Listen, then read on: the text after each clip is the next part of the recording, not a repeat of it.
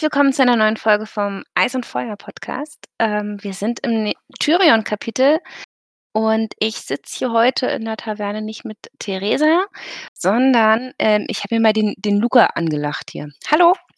Ja, guten Tag. Bist du mal runtergekommen von der Mauer? Genau, ich habe mal einen kleinen Ausflug gemacht. Komischerweise mache ich entweder in den Flussland oder zu den Lannisters immer einen Ausflug. Ja, diesmal machst du beides quasi. Ja, genau, ich verbinde das. Ja, guck mal, das passt doch total. Genau, denn wir sind bei Tyrion, also der Lannister-Armee, in den Flusslanden. Und beim letzten Mal, äh, Tyrion, waren wir ja so weit, dass er in die, ähm ja, in das Lager der Lannisters gegangen ist und sich mit seinem Vater da so 'n bisschen auseinandergesetzt hat und verbal die Schwerter gekreuzt hat. Ich mag ja die Kon die Konversation, die die beiden immer so miteinander haben. Also, zumindest lesen. Führen würde ich sie nicht wollen. Genau, und sein Vater hat es geschafft, dass die Clanleute jetzt auch auf Seiten der Lannisters kämpfen werden. Ja, dann bin ich mal gespannt, für was für einen Nutzen die Clanleute haben werden. Wir werden es wahrscheinlich schon in dieser Folge erfahren. Ja, und vor allem, wie sie eingesetzt werden von Tywin. Ja. Ja. Wo sind wir jetzt? Also, im Lager und es gibt Essen. Und Essen ist immer erst mal ganz gut. Und Tyrion Ja. freut sich auf jeden Fall sehr darüber, erst mal ein schönes Spanferkel zu sehen, beziehungsweise eigentlich sind da sogar 5 Spanferkel, aber er bekommt dann zumindest einen Teil davon auf jeden Fall auch ab und, äh, vom bloßen Geruch lief ihm direkt das Wasser am Mund zusammen. Also, man kann's sich vorstellen, Tyrion nach der langen Zeit der Entbehrung hat endlich mal wieder was Vernünftiges zu essen. Ja, und dabei muss er sich aber die blöden Sprüche von seinem Vater anhören. Ja gut, das ist jetzt vielleicht nicht so toll. Also, er sieht das jetzt auch nicht so, dass er das sonderlich toll findet, dass jetzt sein Vater auch irgendwie dabei ist. Er ist er ist auch noch zu spät gekommen, bekommt deswegen alleine schon einen Spruch reingedrückt von ihm und dann möchte Tywin auch noch so 'n bisschen über Krieg et cetera sprechen, da hat Tyrion so gar keine Lust drauf. Ja, ich finde auch den Spruch, ne: „Vielleicht sollten wir dir auftragen, unsere Toten zu begraben. Wenn du zur Schlacht so spät kommst wie zu Tisch, wird alles vorüber sein, ehe du eintriffst.“ Und er dann auch so: „Ja, vielleicht könntet ihr mir 'n Bauern übr übrig lassen. Nicht so viele, ich will nicht gierig sein, ne?“ Ah ja, eigentlich will er nur essen, ne? Kann ich aber auch verstehen. Aber Ja. wissen wir eigentlich, wo warum Tyrion so spät gekommen ist, wo der war? Hm, ne. Ich habe mir da nämlich nicht so richtig was zu aufgeschrieben. Ne, also, es wird nicht bek äh, bekannt. Tyrion ist einfach nur 'n bisschen spät. Er hat auch zudem schon schlechte Laune, weil's halt 'n Tagesritt war. Die sind ja ich glaube, die waren beim letzten Mal im Gasthaus Ja, zum da am Kreuzweg Wegkreuz da. genau, Mhm. Kreuzweg da und sind jetzt, äh, nach Norden, äh, gezogen über die Rubinfurt, äh, entlang des Grünen Arms, halt quasi aufm Königsweg dann nach Norden schön. Ja, genau. Und gegen quasi dem Ort, wo sie die ähm, die Starks erwarten, ne? Oder glauben, Ja, dass sie sind so. Ja. Ähm, genau, und zu Tisch hast du grad schon gesagt, da geht's ja auch mit den mit den Kriegsbesprechungen los. Die Starks sind von den Zwillingen, ähm, gen Süden gezogen, unter anderem auch mit Freys Truppen und sind ungefähr 'nen Tagesmarsch entfernt. Also, die gehen jetzt schon davon aus, die Schlacht ist nicht sonderlich fern. Genau, für Tyrions Geschmack ist sie auch schon 'n bisschen zu nah eigentlich schon, dass es 'n bisschen zu nah sind. Aber na gut. Er macht sich erst mal auf jeden Fall über das Essen rüber, bekommt dann noch so 'n leichten Spruch von dem Haushofmeister, also, quasi die der den Proviant so 'n bisschen also, Tyrion bekommt eigentlich nur Sprüche ab, muss man einfach an diesem Tisch sagen. Und es geht dann halt einfach um darum, dass die Wilden halt Ausrüstung brauchten, die Tywin ihnen ja versprochen hatte, auch so 'n bisschen im letzten Kapitel. Mhm. Äh, aber wie wird das hier geschrieben? Genau, Shaggar brauchte insgesamt 3 Äxte, also Ja, vor Dingen, er brauchte eine Axt. Ja, und dann wollte er noch 'ne 2. Ja, er kämpft gerne mit 2 Äxten. Genau. Aber warum braucht er dann noch 'ne 3. Axt? Ja, falls mal beide weggehen oder so. Ja, und vor allen Dingen, ähm, der Lord Leffert, also, dieser Proviantmeister der macht sich ja auch nicht die Mühe, irgendwie sich mit diesen Clanleuten zu beschäftigen, sagt nur: „Der Haarige.“ Ich fand das ganz lustig, weil Tyrion im letzten Kapitel Shaggar als, äh, Kasserli-Stein mit Haaren vorgestellt hat. Also, das scheint irgendwie sehr markant zu sein, dass der so Mhm. haarig ist. Na ja. Und, äh, ja, Tywin hat, äh, ja ganz nette I Ideen, was die Kampfaufstellung angeht, beziehungsweise hat Ser Kevan einen Gedanken geäußert. Ja, und ich finde schon, der Gedanke, der da bei Tyrion erstmal so durch so 'n bisschen durch den Kopf geht, äh, dass der Kevin keinen Gedanken hat, den nicht vorher sein Bruder hatte. Das finde ich schon 'n bisschen sehr, ähm ja, da merkt man, wer der Herr im Haus ist. Ja, auf jeden Fall. Tyrion und seine Clanleute sollen in die 1. Reihe und ja, da kann man jetzt natürlich, äh also, als ich ich finde das ganz nett, also, als Le Leser denkt man sich ja schon: „Das ist vielleicht nicht ganz so nett vom eigenen Vater.“ Und, äh, Tyrion hat ja, ähm ja, eigentlich genau denselben Gedanken. Genau. Er denkt sich, entweder hatte sein hoher Vater neuen Respekt vor Tyrions Fähigkeiten entwickelt oder aber er wollte sich ihm entledigen. Und der Und weiß auch, was er am wahrscheinlichsten hilft. Genau. Ja. Ja, denn also, äh, Kanonenfutter, ne? Genau. Also, ich finde auch, dass also, ich ich glaube nicht, dass es, äh, irgendwie daran also, wobei später wird's ja sogar sehr eindeutig klar, dass das, äh Genau. äh, dass es definitiv Kanonenfutter ist und, ähm, ja, Tyrion weiß das eigentlich auch hier an der Stelle und, äh, versucht auch noch mal zu erklären, ähm, warum das eigentlich mit den Clanleuten keine so wahnsinnig gute Idee ist. Mhm. Denn die bekriegen sich ja schon gegenseitig wegen einem Stück Wurst und allein deshalb fehlen nämlich schon 2 Clanbrüder wieder, weil die sich einfach gegenseitig umgebracht haben. Ja, aber Tywin interessiert das nicht so wirklich erst mal, denn er sagt knallhart: „Wenn es den Soldaten an Disziplin mangelt, ist der Kommandant schuld.“ Ja, Tyrion natürlich, ne? Genau. Weil das ist wieder so typischer Tywin, erst mal schön wieder auf Tyrion einhacken Ja, aber wirklich jedes Mal und vor allen Dingen immer, ähm, ihm Jaime unter die Nase schmieren. Mhm. Jaime hätte das nicht gemacht, Jaime hätte das nicht gemacht, Jaime wäre das nicht passiert, Jaime wäre das nicht passiert.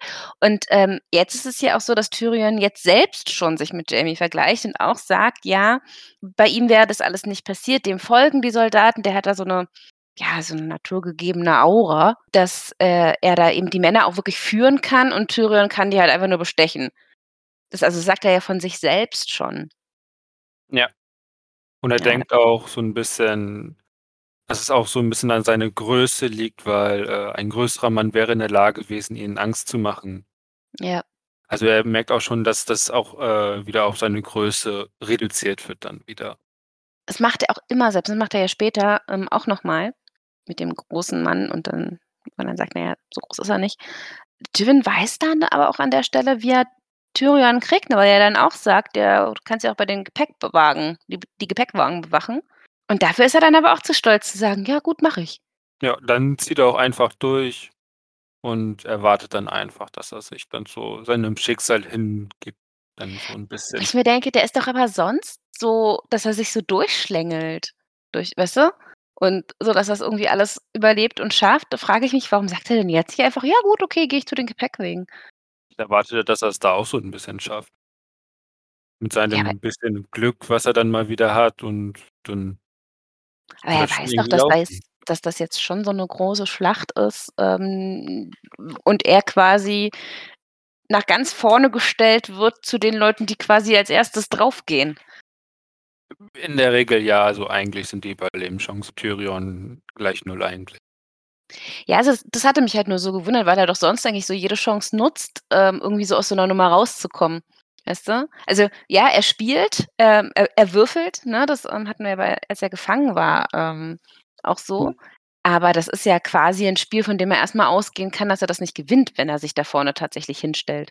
Aber ich glaube irgendwie, dass so 'n bisschen diese Demütigung von seinem Vater dass er sich eigentlich auch so 'n bisschen beweisen möchte, was das Ja, angeht, ne? Also, dann das auch so das scheint ihm wahnsinnig wichtig zu sein, weil das, das ist genau das, was ich mich nämlich, ähm, gewundert hatte, dass er sich sonst halt immer überall noch so äh, rausschlängeln würde, aber offenbar bei seinem Vater dann zeigen möchte: „Ne, ich ich mache das jetzt. Du stellst mich da immer ganz nach vorne, ich soll mich aufspießen lassen, dann mache ich das jetzt.“ Mhm. Ich finde das wahnsinnig bezeichnend. Mhm. Man muss natürlich auch sagen, dass Tyrion ist normalerweise ein sehr kluger Mann. Also, er dürfte wohl Mhm. einer der klügsten Männer sein, die wir bis jetzt so kennengelernt haben. Das sind so vielleicht hier Kleinfinger und Varys kommen da auch so ran. Und dann haben wir natürlich noch Tywin Lannister. Und Tywin Lannister ist jetzt auch nicht grade dumm, um es mal nett zu formulieren, sondern Ne. ich würde ihn eher als schlau, wenn nicht sogar schlauer als Tyrion teilweise bezeichnen. Mhm. Ist zumindest das, was wir bis jetzt so festgestellt haben, weil er kann ohne Wenn und Aber auch mehr die Clan-Leute auf seine Seite bringen. Der kann da improvisieren, der kann da schnell machen. Ja. Ja, der weiß dann wahrscheinlich auch einfach, was er zu seinem Sohn sagen muss, damit der macht, was er will. Ja. Ja.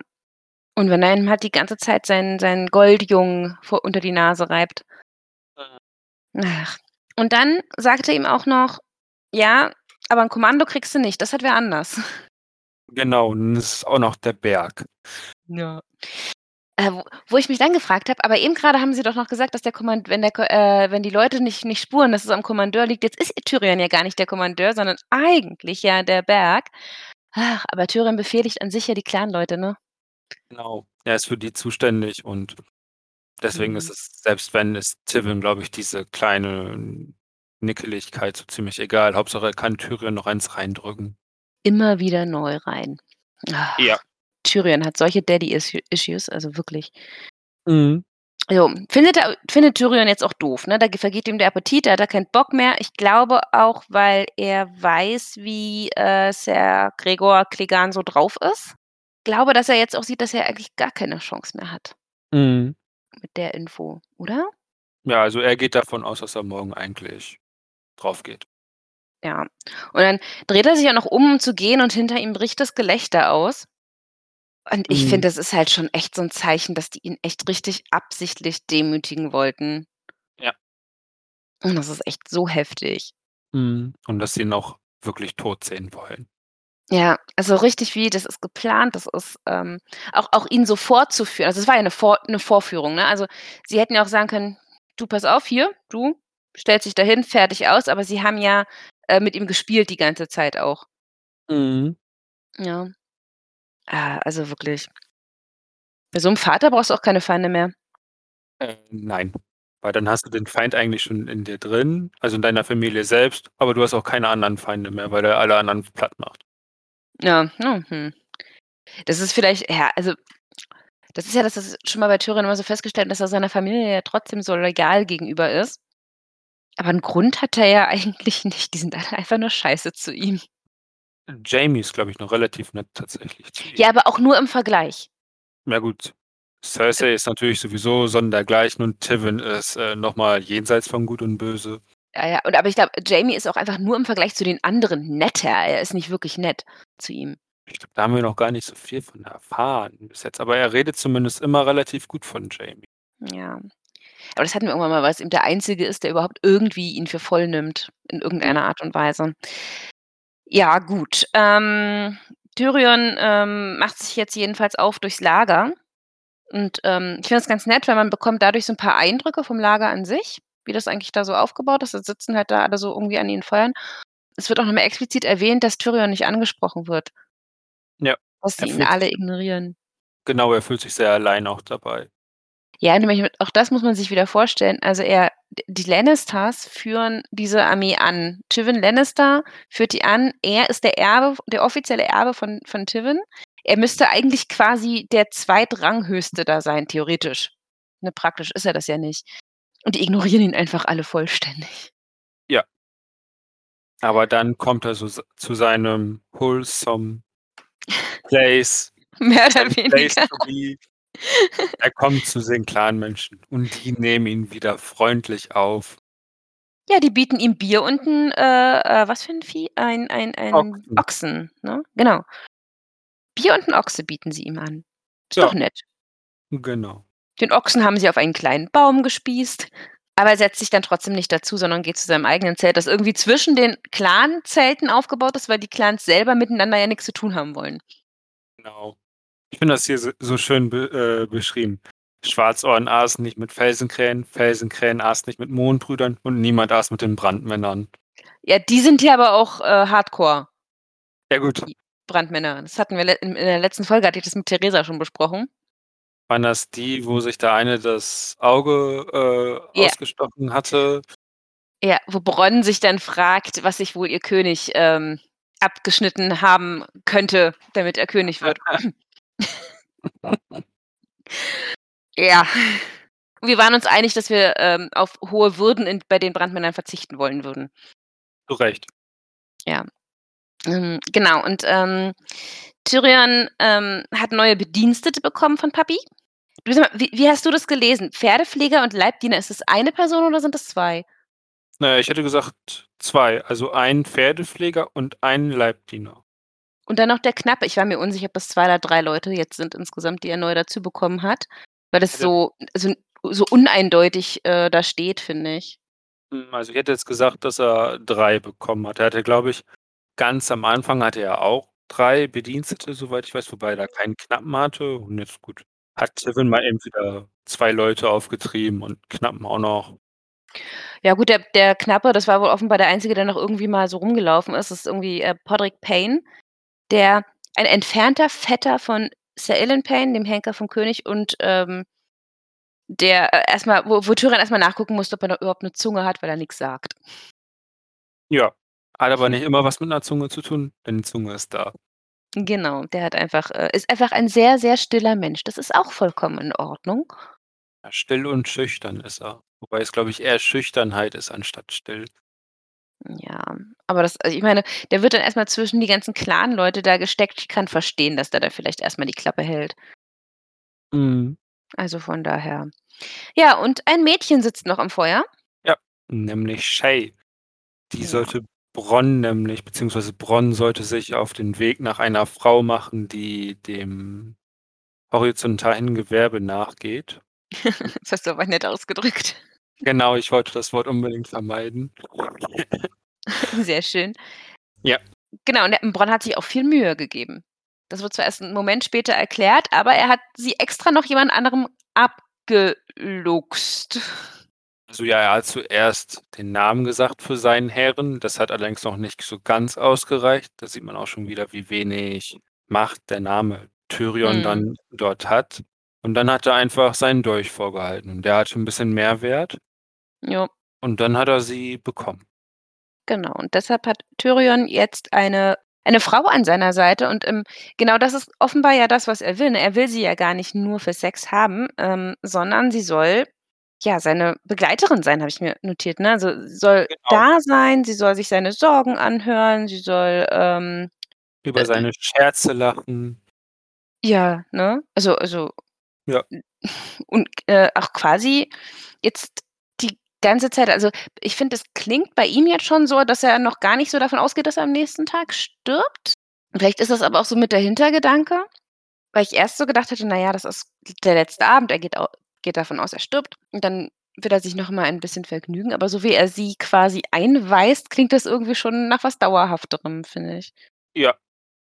Oder? Mhm, das klingt schon 'n bisschen dauerhafter, wobei er dann ja, glaube ich, später dann auch zu Podrick sagt, dass er dann die also, falls er sterben sollte, dann würde er irgendwie um sie weinen und er sagt auch zu Podrick, dass sie ihn dann sicher hinaus begleiten soll dann. Ja, Kommt ja ja. dann später. Es ist, glaube ich, noch so so 'n Hin und Her vielleicht, ne? Sie Ja. soll auch kein keinen anderen Mann haben. Also, sie er er kauft sich quasi 'ne Freundin. Genau. So ganz knapp. Er sagt jetzt hier, es kam ihm ein Lied in den Sinn, das er pfeift. Und ich frage mich, ob es das Lied ist, was ihm seine seine 1. Freundin da, ähm, beigebracht hat. Die hatte doch auch so 'n Lied, das sie immer gesungen hat, glaube ich. Und das war weiß weiß nicht, ob du dich erinnerst, das war doch diese Geschichte, wo er quasi auch mit so 'ner Prostituierten, ähm, ja, sich verliebt hat, die haben geheiratet und so und das war dann am Ende alles von Tywin organisiert. Hm, ja, also, ich weiß auf jeden Fall, dass er ja diese Freundin da hatte mal, also, diese verheiratet. Aber an das Lied, was da war, daran erinnere ich mich Ah, jetzt das hatte irgendwie das das war auch so ganz belangloses Lied. Mhm. Ähm, da hatte ich nämlich noch extra nachgeguckt, ob das irgend 'ne tiefere Bedeutung hat, hatte es aber nicht. Man wusste es irgendwie „Die Jahreszeiten meiner Liebe“ oder irgendwie so hieß das, glaube ich. Ähm, und ich frage mich halt, ob es das Lied ist, was ihm jetzt in den Sinn kommt, äh, weil das eben jetzt so auch so 'ne grob ähnliche Situation ist, dass er da wieder mit so 'ner Könnte gut sein, würde zumindest zu Tyrion auch so 'n bisschen passen, dass er dann so an so 'n Lied dann denkt, weil zumindest hat ihn das ja damals schon so 'n bisschen, ähm, Hops genommen, glaube ich, dass, äh, diese Heirat da, die ja eigentlich Mhm. arrangiert gewesen war von Jaime und dann von Tywin dann komplett Hops genommen worden ist. Ja, ja, also, äh, Tyrion ist ja auch einer, der die Ironie einer Situation sehr zu schätzen weiß. Ja. Ja, jedenfalls hat wollte ich das mal wenigstens kurz erwähnt haben. Mhm. Das ist ob ob also, die Frage in den Raum stellen, ob es vielleicht dieses Lied ist. Was passiert als Nächstes? Ähm, das, was ja, er er er beschäftigt sich mit mit Shay Genau. und, äh, sie schläft ein und er geht erst mal raus und redet mit Bronn. Genau so genau, dann erzählt er ihr ihm ihm er ihm, wie er Shay herangeschafft hat. Und sie reden noch mal 'n bisschen über die, ähm, Schlacht und das finde ich ganz nett, weil, ähm, Tyrion ja dann so sagt: „Ja, von wem hast du ihn? Ich will nicht, dass der neben mir kämpft.“ Und Bronn dann so: „Ne, ich werde neben dir kämpfen.“ Das finde ich irgendwie so ganz cool. Wobei man natürlich also, für Bronn ist es lus ähm, sehr logisch, dass er sich um ihn kümmert, weil Tyrion ist sein Quell zum Gold, Geld, Ja. was auch immer. Ich glaube, bei Tywin hätte er da absolut keine Chancen, irgendwas zu holen, weil Tywin hat genug Reiter, die ihn beschützen würden, aber Tyrion hat ja eigentlich nur Bronn und die Clanleute. Jap. Wobei ich jetzt hier wieder ganz lustig finde, weil Tyrion ja, ähm, Bronn dann ihm doch sagt: „Ja, mein Vater, das macht das bestimmt mit Absicht, mich da nach vorne zu stellen.“ Und Bronn dann ja so sagt: „Ja, das würde ich ebenso machen.“ So 'n kleiner Mann mit so 'nem großen Schild, die Bogenschützen werden 'nen Anfall bekommen. Und, ähm, Tyrion dann auch so, ne: „Seltsmer fin seltsamerweise finde ich dich unterhaltsam. Ich muss verrückt sein.“ Und Bronns Antwort: „Ja, ohne jeden Zweifel.“ Also, die beiden mag ich auch, die haben auch so 'ne schöne Dynamik. Die haben 'ne sehr schöne Dynamik. Ich Ja, hoffe, die also, die bleiben noch 'ne Weile zusammen, hoffe ich. Ja, also, das würde für ordentlich, äh, Stimmung sorgen dann. Ja, ich finde sowieso also, bei den Tyrion-Kapiteln ich kann mir immer ständig irgendwelche Zitate raussch schreiben, was so Sprüche angeht. Das finde ich immer sehr unterhaltsam. Selbst wenn man wir wir jetzt ja dann demnächst über eine Schlacht reden müssen, ähm, es ist trotzdem noch unterhaltsam, was die Sprüche angeht. Ja, das ist eigentlich 'n pures Sprüchefeuerwerk, was Tyrion abliefert. Mit dem geeigneten Partner, mit Shay kann er ja eigentlich auch ganz gut Sprüche klopfen, hat er ja auch zwischendurch dann mal gemacht. Mit Bronn sowieso. Ja. Gut, Ja, Shay Shay scheint ihm 'n bisschen gewachsen zu sein, ne? Also, die ist nicht so Ja. 'n kleines kleines, äh, Frauchen, das dann irgendwie nur so: „Ja, ich mache, was du willst“, sondern die kann ihm, glaube ich, auch Konter geben. Bin ich auch Genau. mal gespannt. Mhm. Na gut, Tywin gibt ihm 'n bisschen zu viel Konter. Ja, das ist mehr so ein: „Boah, der Arsch.“ Und, Mhm. ähm, der und Tyrion dann aber eben so der dann versucht, das so 'n bisschen, ja, auf die Schippe zu nehmen, 'n bisschen lustig zu nehmen selber. Ich glaube aber, das ist purer Selbstschutz. Ja, irgendwie probiert so wie so 'n Aal sich da durchzuschlängeln, irgendwie Ja. überleben und dann Ja, ja, genau. So, äh, Tyri Tyrion geht noch mal zu Shay, die ganz genau weiß, wie man ihm irgendwie schmeicheln kann. Fand ich auch gut. Und dann wird er von Trompeten geweckt mitten in der Nacht. Ja. Und dann geht's los. Genau. Die Starks sind da und anscheinend sind diese in der Nacht durchgelaufen. Es hieß ja am Anfang des Kapitels noch, die sind ja nur einen Tagesmarsch voraus, also, noch entfernt, aber in der Nacht sind sie dann komplett durchgelaufen und sind jetzt morgens früh geht's dann los zur Schlacht und es ist sehr hektisch. Also, Bronn ist zwar schon bereit, aber der schläft ja anscheinend sowieso nicht. Ja, dafür Aber schläft Podrick ziemlich gut. Ja, der hört die Trompeten nicht, der braucht erst mal 'n Tritt von Tyrion in den Rippen. Ist aber auch jetzt nicht grad die netteste Art und Weise, jemanden zu wecken. Ja, wobei ich glaube, Tyrion steht grad wahnsinnig unter Strom. Ah, kann ich verstehen. Und er braucht ja definitiv auch jemanden, der ihm hilft beim Anziehen. Ja. Also und genau dafür ist Podrick ja da. Aber dass der Genau. überhaupt pennen kann bei dem Krach. Ja, Also, ich bin ja ich bin ja jemand, der wirklich bei dem kleinsten Geräusch aufwacht. Ich kann das so gar nicht nachvollziehen. Ja, also, ich habe da jetzt nicht so viele Probleme mit, einfach weiter zu schlafen. Hm, dementsprechend brauche ich auch 2 oder 3 Wecker morgens. Ich bin vorm Wecker wach. Ne, das kriege ich nicht hin. Ja, ich wollte dich mal fragen, also, die Starks sind durchgelaufen und qu quasi schlachtbereit. Die Lannisters müssen jetzt, ähm, mehr oder weniger aufstehen und sich irgendwie schnell fertigmachen. Was findest du die bessere Taktik? Äh, durchlaufen ist natürlich die Sache, wenn du nachts durchläufst, bist du komplett, äh, schon ausgepowert quasi. Also, Mhm. du es kann natürlich sein, wenn es schaffst, den Feind zu überraschen und dann einmal so 'n bisschen durchs Feld zu pflügen, dann dann kann das gut sein. Du kannst natürlich dann auch dadurch dann den Feind überraschen und er ist noch quasi noch in den frühen Morgenstunden, hat noch nix irgendwie so bereit, muss dann schnell, schnell, schnell. Vielleicht überraschst du den dann natürlich. Ähm, Aber wir sprechen hier natürlich auch von Tywin Lannister. Und der wird mit Ja. Sicherheit da auch so 'n bisschen gewarnt worden sein, was dann dort so passiert. Der wird mit Sicherheit auch Späher im Norden haben, die ihn davor warnen, wann er Mhm. kommen würde. Ja, Mhm. vor allen Dingen, ich meine, die scheinen ja nun ob trotz aller Hektik noch genug Zeit zu haben, sich da einigermaßen anständig aufzustellen. Genau. Also, dann ist doch aber die Variante, ich laufe die ganze Nacht lang durch, ziemlich dämlich? Also, ich habe wenig Erfahrung mit Schlachten, muss ich sagen. Die ist dann ziemlich dämlich eigentlich. Also, wenn's zu 'ner offenen Feldschlacht dann kommen würde, dann bist du natürlich erst mal du hast schon so 'n 10, 12 Stunden Marsch hinter dir, bist auch schon 10, 12 Stunden lang wach, hast wahrscheinlich den Tag davor auch nicht so wirklich geschlafen, dann ist das natürlich schwierig, dann Oder? noch irgendwas zu Es leisten. macht doch nur Sinn, wenn die auch wirklich versuchen, die irgendwie im Lager zu anzugreifen. Ja, eigentlich macht es nur dann Sinn.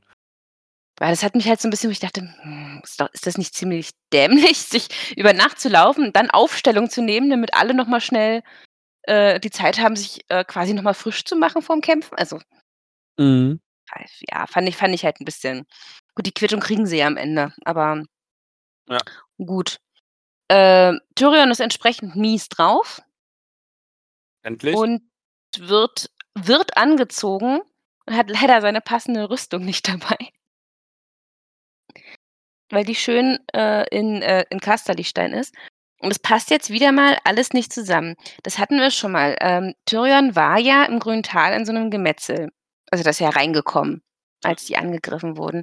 Und auch da hat er sich ja dann nach und nach quasi von den Gefallenen so seine seine Ausrüstung zusammengesammelt. Und ich habe mich gefragt, ob das so Martins Art ist, quasi zu zeigen, dass Tyrion für so 'nen Kampf eigentlich überhaupt nicht gemacht ist, dass der ständig so Rüstungen kriegt, die ihm überhaupt nicht passen. Gut, es liegt natürlich daran, dass Tyrion an sich eine eher unübliche Körper Körperbau hat für Ja. Westeros, vor allem fürs Kämpfen natürlich. Ja, aber ich finde halt Und dieses dieses Bild noch so ganz nett dazu, ne? Und was es zumindest aussagt auf jeden Fall ist, dass Tyrion mit möglichst wenig Mitteln doch relativ viel erreichen kann natürlich. Also, er sammelt er sammelt, holt sich Mhm. dann so die Sachen zusammen, probiert dann irgendwie das Beste daraus zu machen irgendwie, wie eigentlich kann man so auch sein gesamtes Leben irgendwie Das stimmt. beschreiben teilweise. Und Mhm. dann läuft das schon irgendwie. Dann sammelt er macht er ja diesmal auch, holt sich ja von diesem Proviantmeister dann schon wieder, der ihn wahrscheinlich auch schon wieder so 'n bisschen komisch angeguckt hat dabei, dass er schon wieder was braucht irgendwie oder so. Also, das kann man auch so 'n bisschen einfach darauf Ja, stimmt. Das ist das ist auch 'ne ganz gute Variante, das, äh, d ich kann mir schon vorstellen, dass das vielleicht so 'n bisschen mit Absicht gemacht ist. Also, ähm, Mhm. ich meine, man hätte genauso gut sagen können, ja, Tywin hatte halt seine Rüstung irgendwie mit dabei gehabt. Das wäre jetzt ungefähr genauso logisch gewesen. Aber, ähm also, ich finde ich finde das halt ganz ganz nett, dass er da jetzt äh, auch mit 'ner wahnsinnig schweren Rüstung ja offensichtlich dann sitzt, die ihn ja auch mehr behindert und so wie du grade gesagt hast, sich dann halt irgendwie da durchmanövriert, ne? Ja. Genau, und bevor es aber losgeht, redet er ja noch mal mit Shae. Genau, da gibt ihm auch noch wieder so 'n bisschen, äh Zunder erst, aber lobt ihn auch so und Ja, aber es ist genau. halt auch, ne: „Falls ich sterbe, weine um mich.“ Wie willst du das wissen? Du bist tot. Hast du nicht ganz unrecht. Ja, aber auch auch ihm das dann noch so an den Kopf zu werfen, ne, so kurz vor der Schlacht, ist auch nett. Ja, wir werden ja wir werden ja eventuell noch erfahren, ob sie auf ihn wartet oder nicht oder ob sie, äh, zwischendurch das Weite sucht. Tyrion fühlt sich aber selber halt überhaupt nicht wohl. Also, das jetzt so so cool wie er immer tut, er hat schon echt Schiss, ne? Also, der hat jetzt 'n Knoten im Bauch und, ähm, ist irgendwie schon so: Na gut, das dürfte, glaube ich, auch seine 1. richtige Schlacht sein eigentlich. Ja Ich gut, er war bei glaube. diesem einen Gemetzel da auf der Bergstraße dabei. Ja, ich bin mir nicht sicher, ob er vorher irgendwann mal mit den Lannisters irgendwas also, so 'n gro großen Krieg gab's ja an sich. Gab Ja, nur die Graufreud-Rebellion zwischendurch, aber da wird er mit Sicherheit nicht dran teilgenommen haben, außer dass er gesehen hat, wie die Flotte der Lannisters, äh, verbrannt worden ist. Über seine Rolle in Roberts Rebellion wissen wir gar nichts, ne? Da wissen wir gar nichts. Äh, er war vielleicht, glaube ich, 20 oder so, aber wird wahrscheinlich nichts gemacht haben, weil er ist nicht wirklich 'n Kämpfer und damals gab's Mhm. genug Kämpfer, da hat sich haben sich halt die gesamten 7 Königslande mit Ausnahme der Eiseninsel haben sich dann irgendwann dann mal, äh, auf den Eiseninseln befunden und haben das da den Erdboden gleichgemacht. Ja, weil, wie gesagt, also wir wissen, was Jamie gemacht hat. Ja. Und da hatte er eine recht tragende Rolle. Mhm. Aber von Tyrion wüsste ich jetzt auch gerade nicht, wo der Nein. sich befunden hat. Also ich hätte gesagt, der war auf Casterly-Stein und hat äh, nichts weiter da gemacht. Gut möglich. Hm, also ich glaube nicht, dass er gekämpft hat. Das kann Ja. ich mir nicht vorstellen.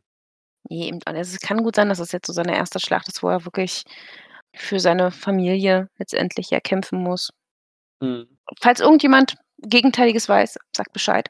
Die Sonne geht auf mit einem wunderschönen dunklen Rot und Tyrion fragt sich, ob das das Letzte ist, was er jemals sehen wird. Noch so 'n bisschen Schlacht Vorschlacht-Nostalgie oder so? Ne, nicht Nostalgie, Sentimentalität.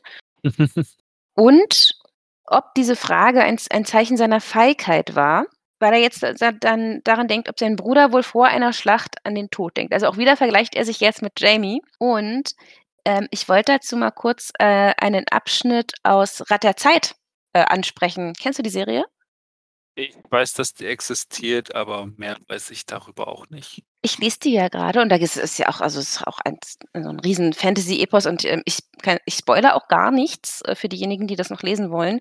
Ähm, aber da ging's in, ähm da, wo ich grade bin tatsächlich, äh, im Buch 3, auch um die Frage, was so 'n Held ausmacht.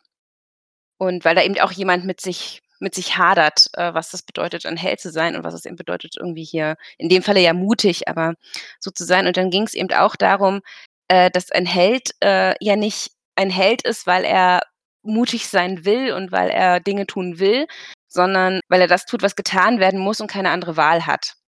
Und das ist quasi das, was Tyrion jetzt hier auch also er er vergleicht sich mit Jamie, der ja im immer hingestellt wird als der große Held und als der, ähm ja, das große Vorbild. Und Tyrion selber jetzt aber eben der ist der sich irgendwie mit den ganzen mit der ganzen Situation ab ähm, muss und irgendwie halt, ja, wie du vorhin ja auch schon gesagt hast, ne, sich da so durchschlängelt und dann auf seine Art halt auch so 'n kleiner Held ist. Das wollte ich mal kurz anmerken an der Stelle, weil ich das ganz passend fand. Mhm. Ja, und dann beginnt die Schlacht. Ja, wir erfahren zuerst die Aufstellung der Lannisters. Mhm. Hm, genau.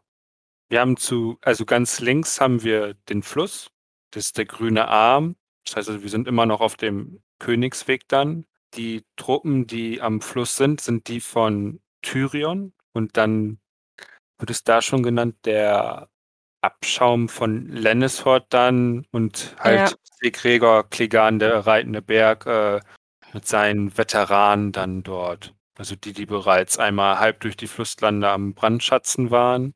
Ja, also Mhm. quasi der der der große Brutalo und, äh, alle, auf die man gut verzichten kann.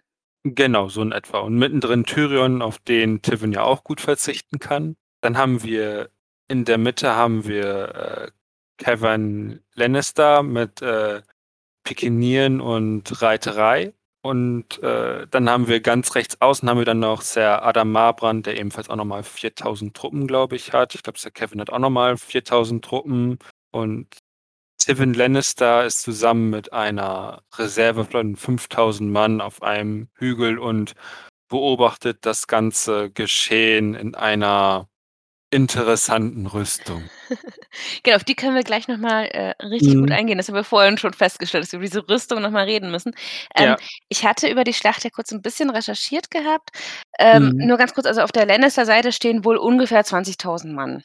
Ja. Genau, weil so ganz die Zahlen gehen hier jetzt aus dem Kapitel selber nicht hervor. Weiß nicht, ob das irgendwann noch mal später aber laut Ice and Fire Wiki, das ist immer so der Ort, wo ich gucke, wenn mich irgendwas noch interessiert, sind das ungefähr 20.000.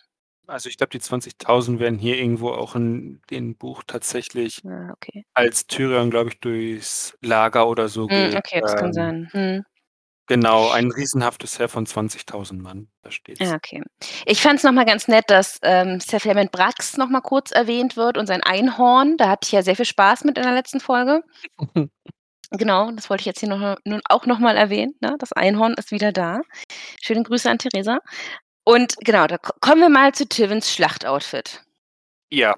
Also also der Kerl will auch nicht kämpfen, ne? Dass der Kerl damit überhaupt noch einigermaßen geradeaus gucken kann, ist eher Ja, meine meine Idee war, dass seine Taktik ist, den Feind zu blenden. Also, anders kann ich mir das nicht vorstellen. Ne, ich Also glaube Das Oder? ist wahrscheinlich so seine schöne, normale Schlachtausrüstung. Da merkt man so 'n bisschen, Casterly-Stein hat viel zu viel Gold. Ja, also ja, also, wir haben ja letztes Mal schon überlegt, als dieser Ser Flammenbrax mit seinem Einhornhelm und mit, äh, sämtlichen Rubinen und was auch immer der da für irgendwelche Sachen hatte, ob das nicht so sein sein Ausgeh-Outfit ist. Wenn ich mir jetzt aber hier Tywins Outfit angucke, denke ich mir, dass, äh, Ser Flammenbrax wahrscheinlich doch mit seinem ganzen, ähm, Outfit, äh, da auch kämpfen wird. Ich weiß es nicht. Äh, wollen wir mal kurz durchgehen, was der anhat? Gold. Gold von oben bis unten. Einen Umhang aus mehreren Schichten, Goldtuch so schwer, äh, und lang, dass es nicht mehr normal gehalten werden kann, dass es über das Pferd hinüber hängt. Dass es dieses Pferd nicht runterzieht, ist, äh ist noch 'n Wunder. Von Miniatur-Löwinnen, äh, gehalten, weil der Löwe ist oben aufm Helm. Genau, also, insgesamt 3 Löwen, äh, irgendwie 2 auf den Schulter oder so. Ja, genau. Die die die Genau. die Frauen aufm auf der Schulter, die die diesen Umhang halten und der, äh, Löwe selber irgendwie im Schrei mit erhobener Tatze. Irgendwie so war das aufm Helm. Ja. Und alles aus Gold. Ja, also, sieht absolut fancy aus. Mhm. Also, Mit Rubinen auch noch.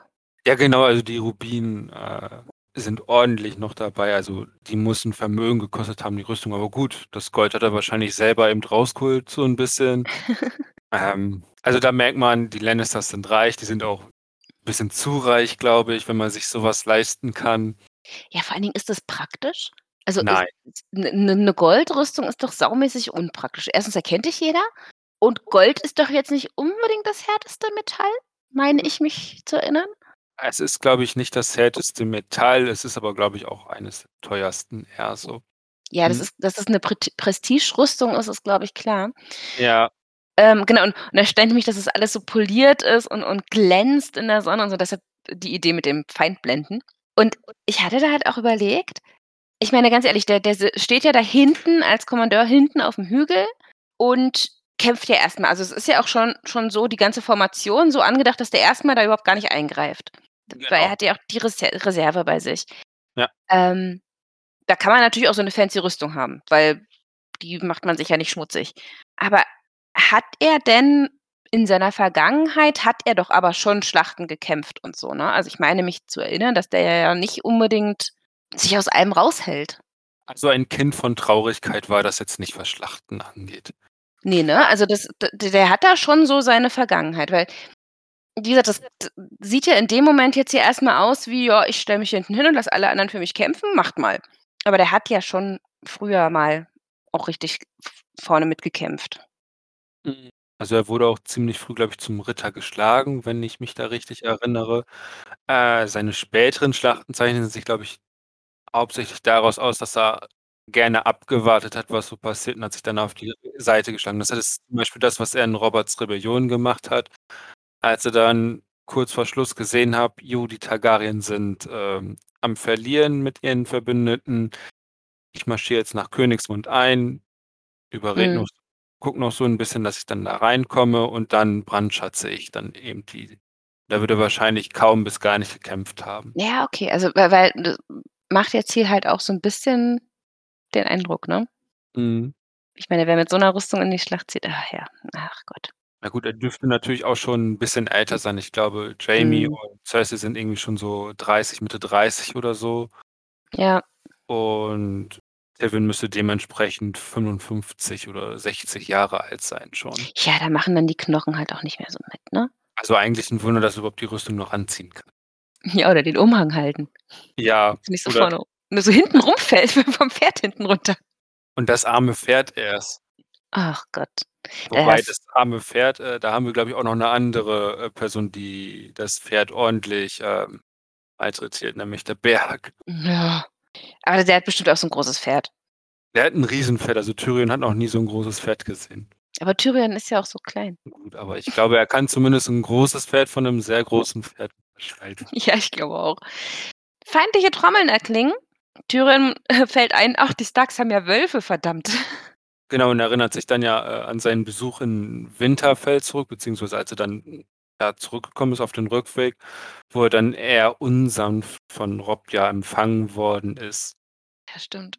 Ja, und und und, ähm, wie gesagt, hofft halt, äh oder wahrscheinlich hofft er insgeheim, dass, äh, hoffentlich nicht alle Wölfe mit irgendwie mit dabei sind, weil so 'n Wolf in der Schlacht, wo ja gut, so 'ne Blechdose kann der auch nicht zerbeißen, wenn so die Ritter in den Rüstungen sind.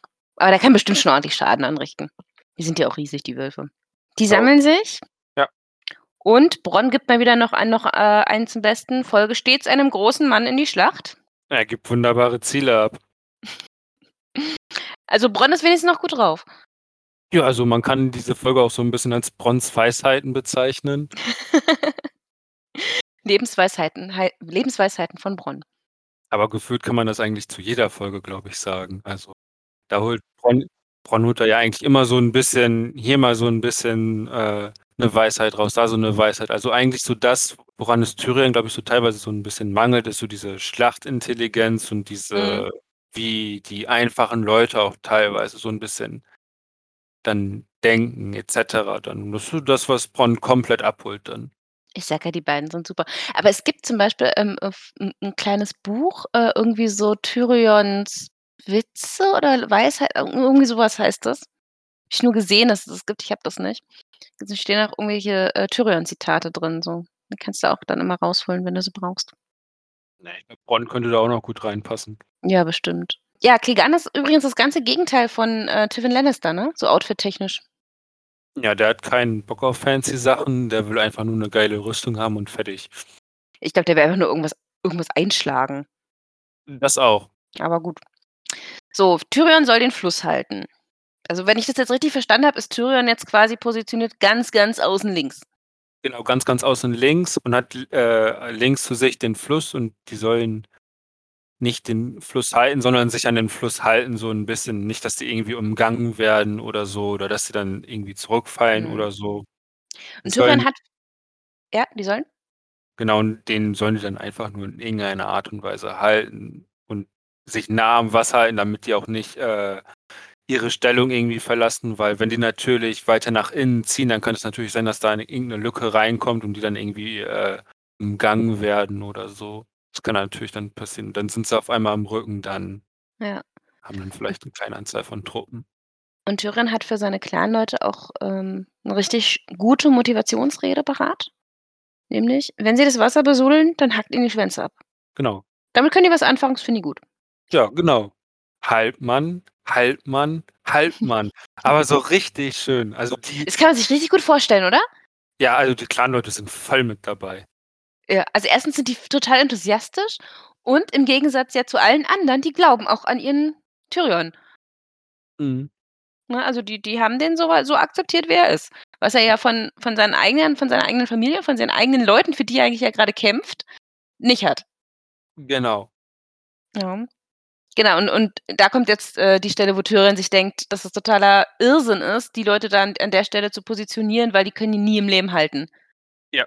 Aber gut, der Feind kommt und ich finde es schön, dass quasi diese Schlacht zum einen erst mal damit beginnt, dass Tyrion da steht und sich die ganzen Banner anguckt, aber dann eben auch mit dem Aufeinandertreffen der Kriegshörner, äh, und Tyrion erst mal beschreibt, wie die Kriegshörner klingen und das eine ja nicht ganz so angriffslustig wie das andere.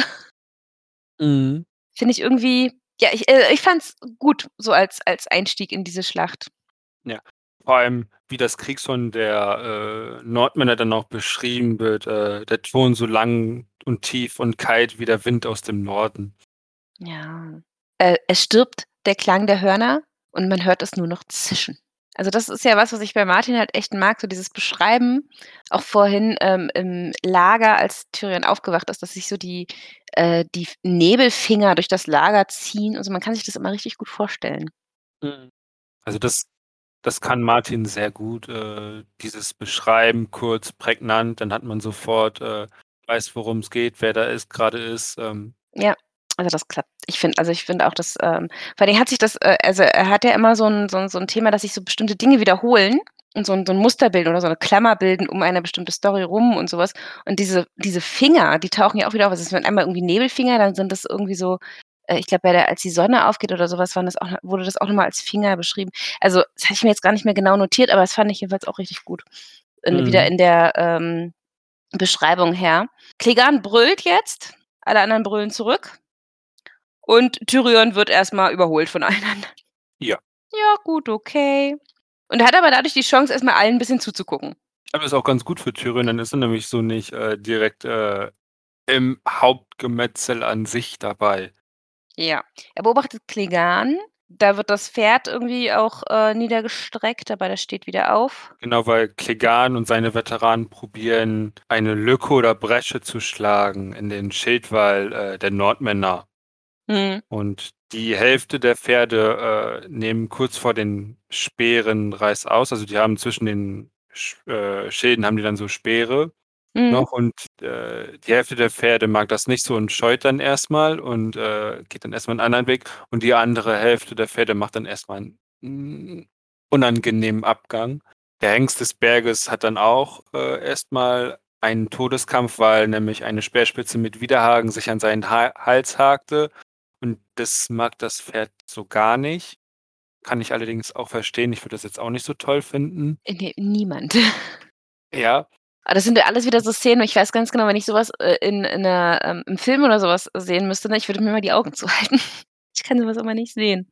Lesen geht einigermaßen tatsächlich. Wobei Martin das natürlich auch wieder sehr gut beschrieben hat. Also, man weiß Ja. sofort kurz prägnant: „Jo, das passiert. Ja, okay, das wird blutig.“ Ja, ähm, ich finde also, für mich ist es trotzdem immer, wenn ich das lese, immer noch 'n bisschen anders, als wenn ich mir das angucken muss tatsächlich. Also, beim Lesen kann ich, wenn ich möchte, quasi diese diese Vorstellung so ausschalten. Dann kann ich das ganz sachlich wahrnehmen. Das funktioniert irgendwie beim bei 'ner Serie und so, wenn ich das gucke, nicht. Ja. Nicht irgendwie Damit gar keine Probleme. Also, ich habe da kein Probleme mit Brutalität in Film, Fernsehen oder Buch. Ah, doch, das ist irgendwie aber es ist, äh, tatsächlich, äh, mit der Zeit schlimmer geworden. Ich glaube, früher hatte ich damit auch nicht als ich noch so jung war wie du oh Gott, das klingt Ah. das klingt ganz schrecklich. Habe ich ja noch nie gehört. Das hörst du von mir jetzt auch nie wieder. Genau, ähm, ähm, ähm, Tyrion wird aber auch jetzt langsam dann mal angegriffen, weil die Schlacht kommt dann auch irgendwann zu ihm, nachdem er noch 'n bisschen beobachtet hat. Genau, die Clanleute schlagen nämlich da auch voll in die Bresche rein, die da so geschlagen worden ist, bevor die Nordmänner die schließen können. Äh, deswegen ist da dann auch ordentlich Rambazamba. Genau, Tyrion wird irgendwie, ähm, ich glaube, zweimal oder so, ähm, angegriffen, kann sich aber noch auf'm Pferd halten und das irgendwie abwehren. Und dann kriegt er, ähm, einmal ordentlich so 'n, äh, Morgenstern ab. War das richtig? Morgenstern spielt auf jeden Fall irgendwann eine Rolle. Hm, ich glaube, beim 1. ist Ach es ne, so, ach ne, der erst erst erst rettet ihn das Pferd. Ja, genau. Also, beim einen ist es irgendwie so den 1., den er sich so ausgeguckt hat, der fällt irgendwie hin, da hat er keinen Bock abzusteigen. Kann ich auch verstehen. Ja, da kommt doch nie wieder hoch. Ja, genau. Beim 2., der will ihn dann die ganze Zeit töten, beziehungsweise sagt die ganze Zeit: „Stirb, stirb, stirb“ und probiert irgendwie auf ihn die ganze Zeit einzuschlagen wie wild. Aber er kann sein Schild irgendwie immer die ganze Zeit, äh, hochhalten und fragt sich natürlich auch, wo Bronn ist, weil er dachte eigentlich, Bronn ist bei ihm und Aber beschützt Bronn ihn. Bronn wird ja selber, äh, zu tun haben, nehme ich mal an. Die Frage ist ja, wenn Bronn nicht da wäre, wer weiß, wie viele Leute ihn sonst angegriffen hätten. Das stimmt. Ja, also, muss man auch von der Seite sehen. Mhm. Ja, und dann hat er aber wieder 'n Angreifer und der wird erst mal vom Pferd ins Gesicht gebissen. Mhm. Liebes Pferd, finde ich. Also, ich so so 'n Pferd, das für dich mitkämpft, ist schon mal ganz praktisch, glaube ich, in so 'ner Schlacht, oder? Mhm. Das Hm. ist zumindest Mhm. 'n bisschen sicherer, na ja, bis das Pferd irgendwie vielleicht getroffen wird und, äh, du dann unter dem Pferd begraben bist. Ähm, das, ähm, kann dann eher unschön Aber das ausgehen. war ja nicht sein eigen war das sein eigenes Pferd oder war das von dem anderen? Ne, das war das das Pferd von dem anderen, wo sie dann alle drunter begraben sind gleich.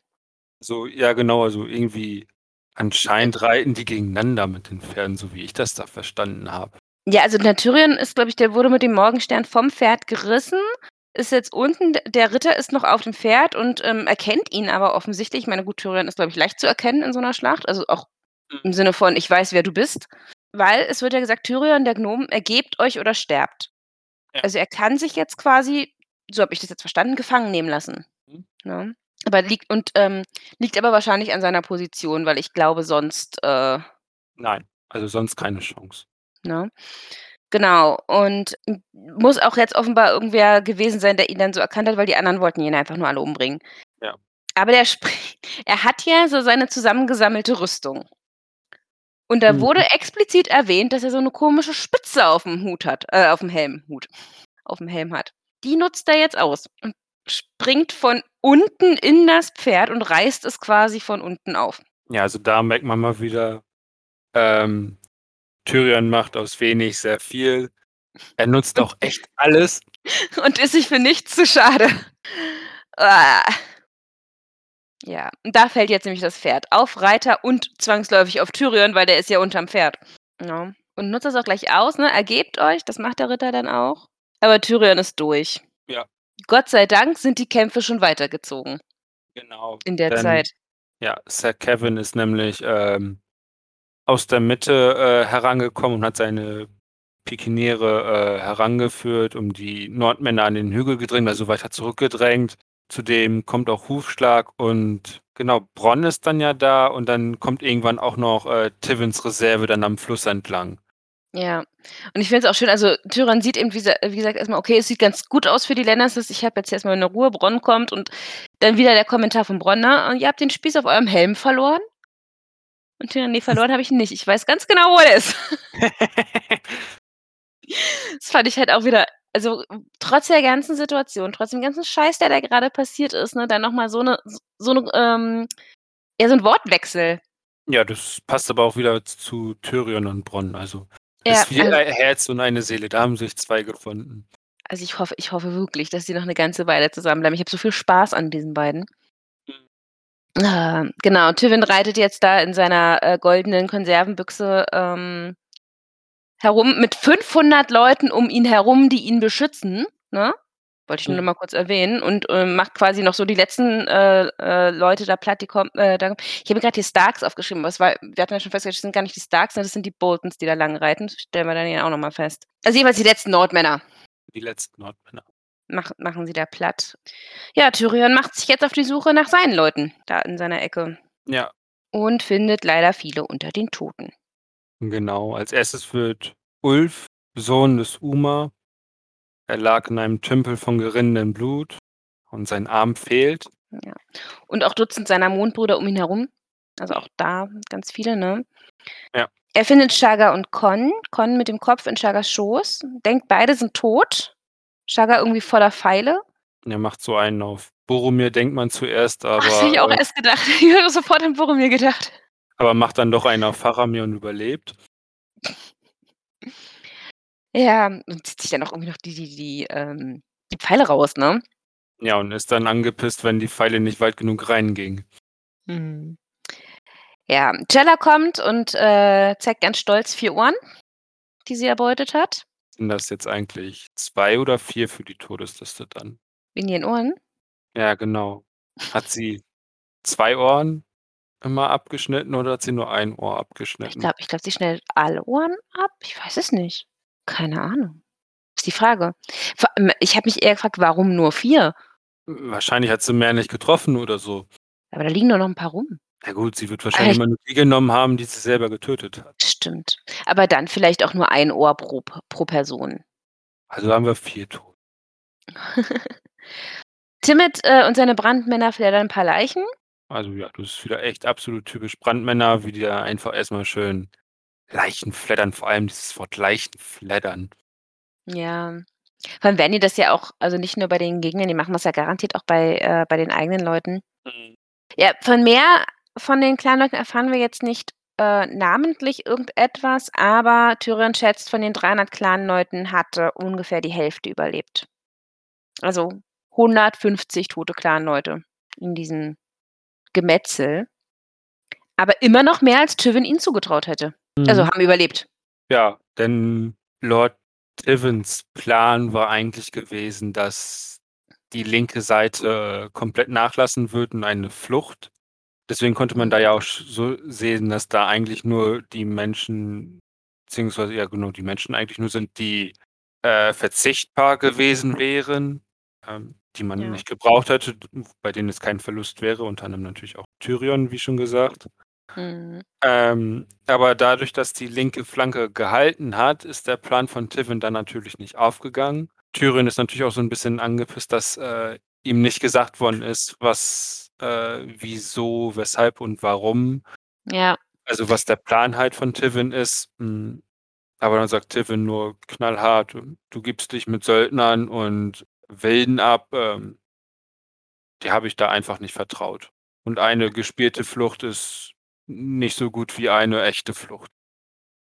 Ja, aber ich glaube, ganz ehrlich, im im, äh, Eifer des Gefechts hätte jetzt auch keiner mitbekommen, ob Tyrion da Bescheid weiß oder nicht oder sonst irgendwie. Aber gut, ähm, ich glaube halt auch, dass Tywins Plan ja sowieso eher war, dass Tyrion da drauf geht.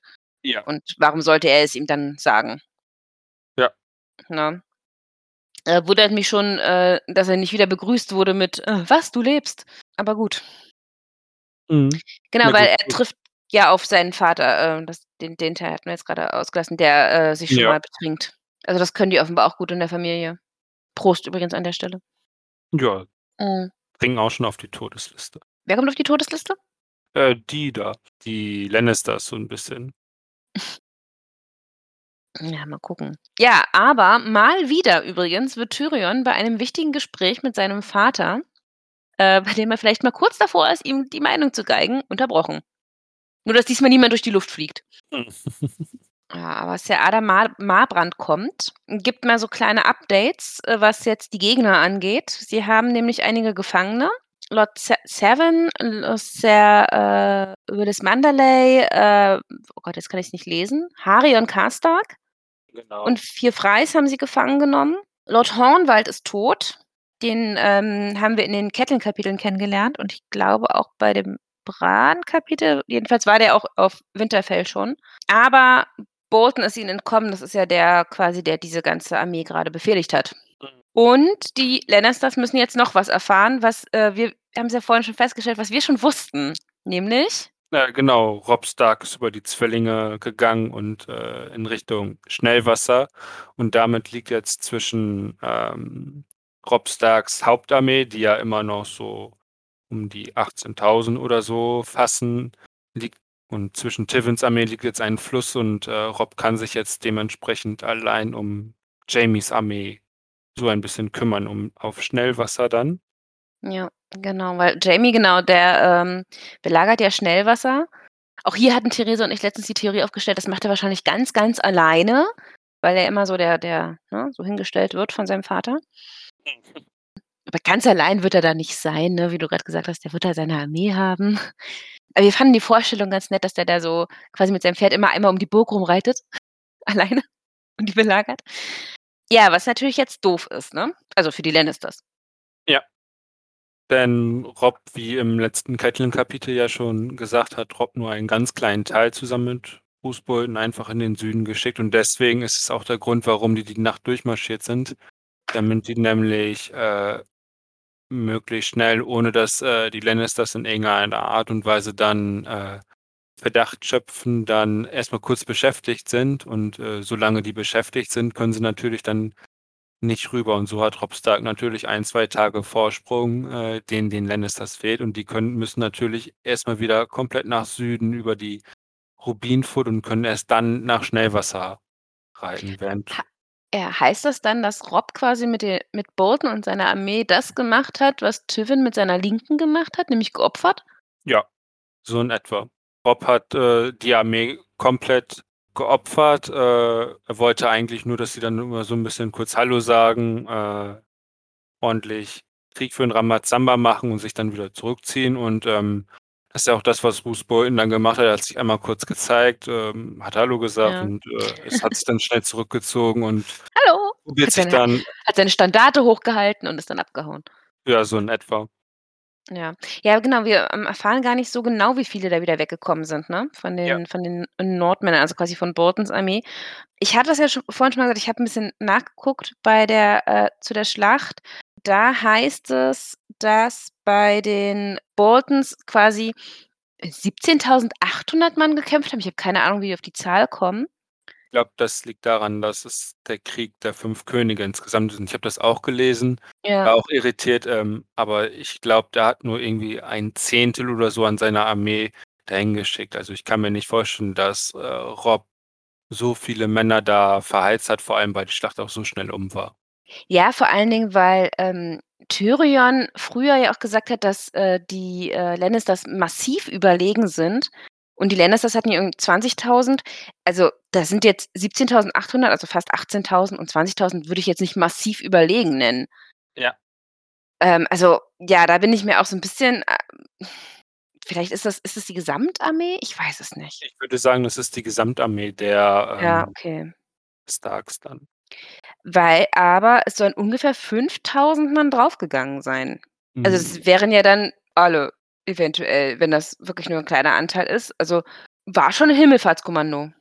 Also, es war auf jeden Fall 'n Himmelfahrtskommando, wobei ich glaube, dass die 5.000 insgesamt nicht so komplett richtig sind, weil das wäre 'n bisschen sehr viele, die dann da Mhm. gestorben wären, vor allem, weil Robs Armee wird ja auch irgendwie gesagt, dass die nicht so groß war. Also, die war ja kleiner als die der Lannisters. Die Lannister haben ja irgendwie, äh, mal eben ganz schnell so 40.000 Mann oder so gehabt und selbst Robs Armee ging ja irgendwie so auf 20.000 dann hoch. Also, war auf jeden Fall kleiner und hatte auch immer Mhm. also, seine Hauptarmee war ja auch, glaube ich, immer kleiner als die der getrennten Armeen sogar. Mhm. Hm, und da mal eben 5.000 Männer dort zu verheizen, ist 'n bisschen, ähm Also, ich ich weiß jetzt auch nicht, wo die Zahlen genau herkommen. Vielleicht kommen die später noch mal in den Kapiteln, können wir ja mal 'n Auge drauf haben. Das waren jetzt, wie gesagt, nur die, die ich irgendwie bei beim Ice and Fire Wiki gefunden habe. Es sind auf jeden Fall wahnsinnig viele, äh, gestorben in diesem äh, in dieser Schlacht. Ja. Und es war auch die 1. große Schlacht überhaupt in diesen Büchern. Ja. Ich könnte mir vorstellen, dass es vielleicht noch irgendwie in 'nem Catelyn-Kapitel oder so vorkommt, wie viele da dann überlebt haben. Ja, das kann gut sein, so quasi als Folge, ne, wenn wenn die, ähm, erfahren, was da passiert ist. Ja. Ich meine, wir werden ja wahrscheinlich demnächst auch wissen, wie's auf Schn also, erfahren, wie's auf Schnellwasser weitergeht. Mhm. Entweder dabei oder danach, das weiß man ja immer nie so genau.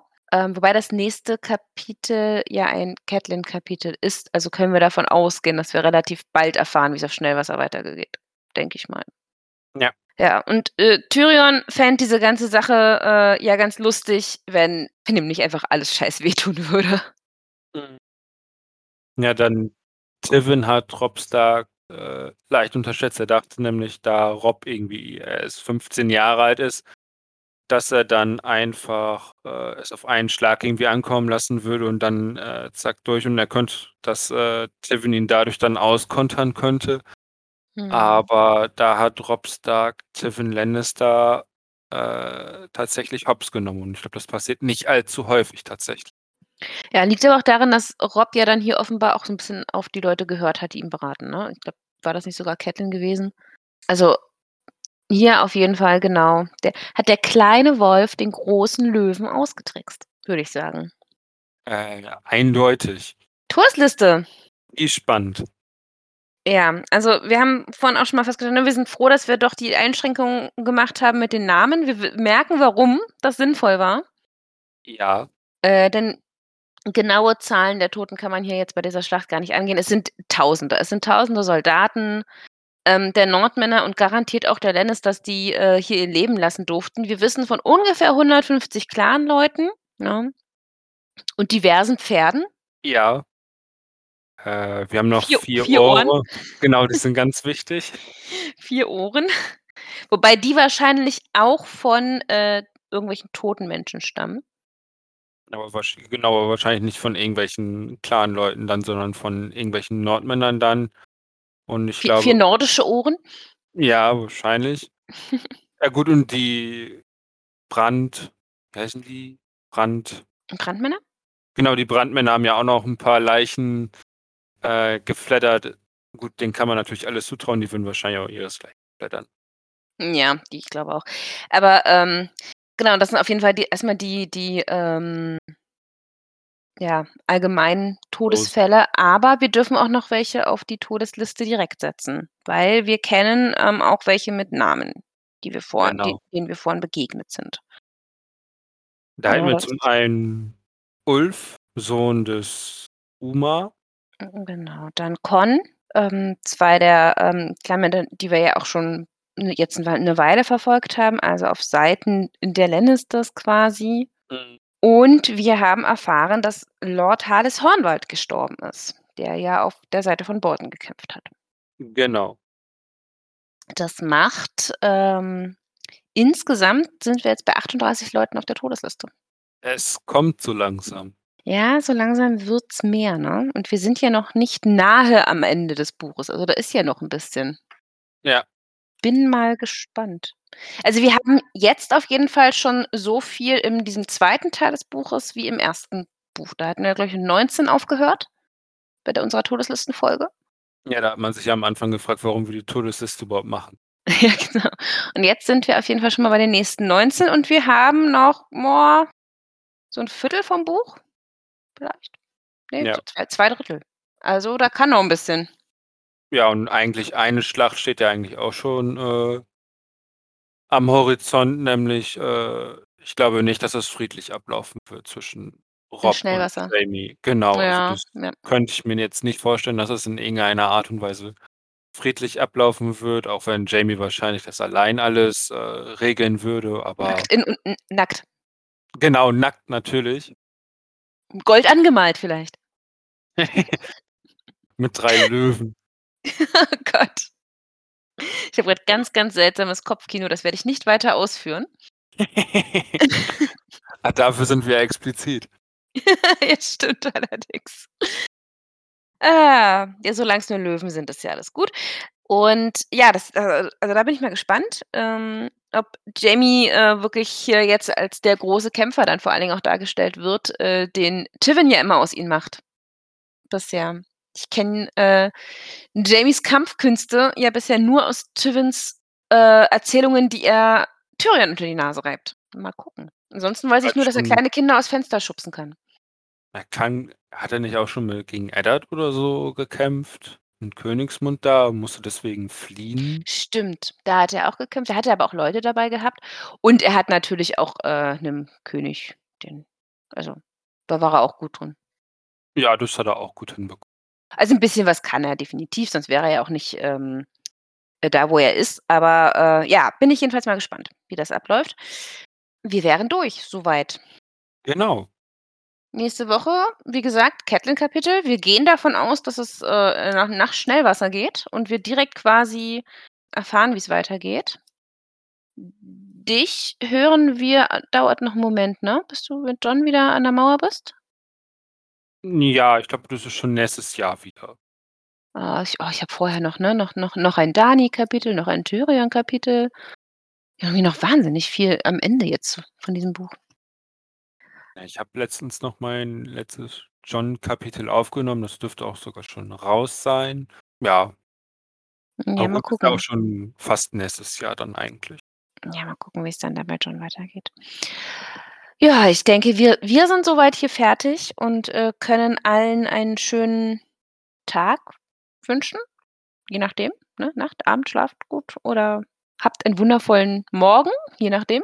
Und wir machen dann 'n andermal weiter. Genau. Ich kann jetzt auch was trinken. Ah, das ist wichtig. So, dann tschau, meine Lieben. Jo, tschüss.